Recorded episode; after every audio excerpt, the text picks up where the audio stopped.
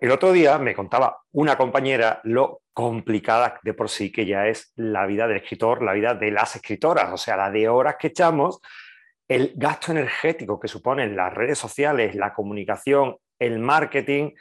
Dándole vueltas a esta conversación, mm, se me ocurrió la idea de compartir hoy contigo, como vídeo de la semana, cuáles son las aplicaciones, los recursos, las páginas web que yo utilizo a diario oye, y que me ayudan, que me hacen el camino, el trabajo diario, o sea, el picapiedras del escritor, mucho más fáciles. Así que si te parece, hoy vamos a dar un recorrido por unas aplicaciones cómodas, algunas posiblemente las conozcas, otras quizás las veas por primera vez, pero todas son útiles al punto de poderlas usar todos los días y ahorrarnos un montón de trabajo extra. Recuerda, esto es escritor profesional y tienes a tu disposición un montón de vídeos donde hablamos de recursos, técnicas, formas de que este tránsito por el mundo de la escritura sea más fácil. Te invito a que te suscribas y así toda la semana te avisamos del el nuevo vídeo que nos toca. Sin más, vamos a hablar de estas seis aplicaciones, oye, que te lo van a poner bastante más fácil.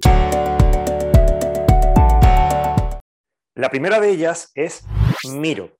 Miro lo tienes como aplicación móvil o lo tienes también como página web. Yo lo utilizo a diario en esta segunda plataforma, en la página web. ¿Qué es Miro? Miro es un tablón de anuncios online, digital, que te permite, pues, aquello que hemos hecho tradicionalmente en el tablón de corcho, pegando POSIT o en el frigorífico o en la mesa del salón, hacerlo digitalmente, con estos POSIT, notas, etc.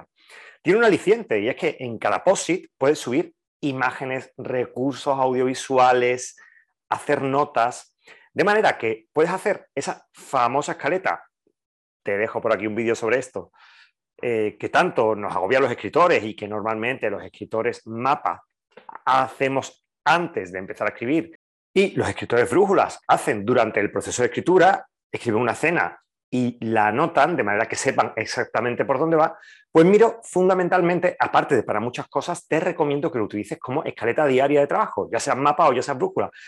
Verás que te ahorra mucho espacio, te permite organizar mejor las ideas y es una excelente herramienta para ponerla en práctica ya.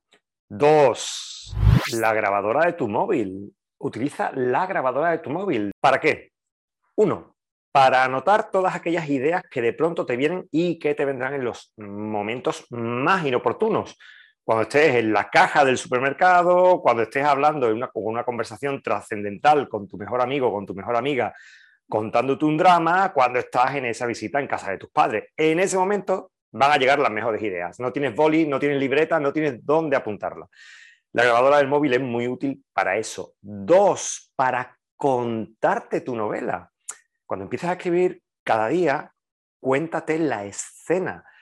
Es distinta la manera si escribimos la escena, así nos la contamos, porque podemos hacer cosas, cosas tan interesantes como detectar el primer verbo de acción. Cuando yo me cuento la escena que voy a escribir hoy, detecto el primer verbo de acción y eso me da una pista, me da una indicación útil de por dónde puedo empezar esa escena. En vez de empezarla desde el principio, de lo que está en mi cabeza, puedo empezarla realmente cuando empieza la acción y de esa manera la escena va a empezar con un impulso mucho más interesante. Ya ves, un recurso súper fácil que lo tienes a tu disposición y que lo desaprovechamos. Tres, más recursos que tienes a mano. Si utilizas Word como procesador de texto habitual, te recomiendo que utilices el lector.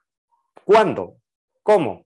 Es imposible que nos corrijamos nosotros a nosotros mismos. Es un proceso complicado. ¿Por qué? Porque arrastramos vicios gramaticales, errores ortográficos, aunque lo tengamos muy trabajado, dedazos, palabras que siempre escribimos mal. ¿Cómo podemos localizarlo? Evidentemente, y eso no podemos obviarlo, con el corrector profesional que nos corregirá nuestra novela una vez terminemos. Insisto, este paso no podemos prescindir de él. Pero tienes que tener en cuenta una cosa. Cuando nuestro libro salga al mercado, ya sea porque lo publiquemos con una editorial, porque lo autopubliquemos, siempre, repito, siempre va a tener errores. Siempre. Los correctores son humanos y cometen errores. Pero este porcentaje de error que me lo invento y que sea del 1% del total de errores que tiene la obra cuando la entregamos a nuestro corrector, cuanto menos errores lleve, menor es la posibilidad de que salga al mercado con estas deficiencias.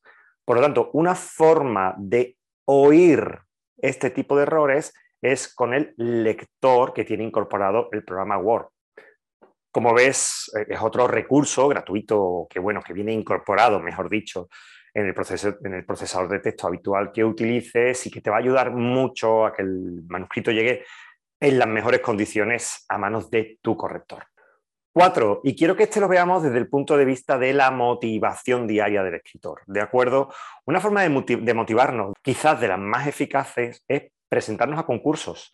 ¿Por qué? Porque nos marcan plazos, tema y extensión. Por lo tanto, eso nos va a obligar a organizar un calendario de escritura que nos permita llegar a buen puerto, sobre todo para los que estéis escribiendo por primera vez. Escribir pensando en el concurso al que os queréis presentar es una magnífica idea de motivación. Yo recomiendo esta página, escritores.org.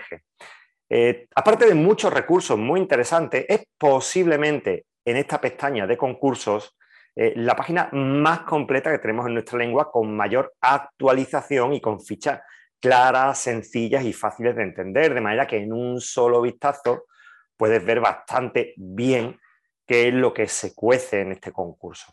Herramienta número 5, la Fondeu, una eh, plataforma patrocinada por BBVA, pero que te permite, aquí la tenemos, hacer cualquier consulta personalizada sobre temas que tengas relacionados con el uso de nuestro lenguaje. Además son muy rápidos en sus respuestas, por lo tanto eh, es una manera de consultar cosas específicas que te están sucediendo y que no sabes muy bien, concordancia de palabras, significados, estructuras gramaticales que no sabes muy bien si son correctas o incorrectas, extranjerismos que tengas que ver cómo los vuelcas en nuestra lengua.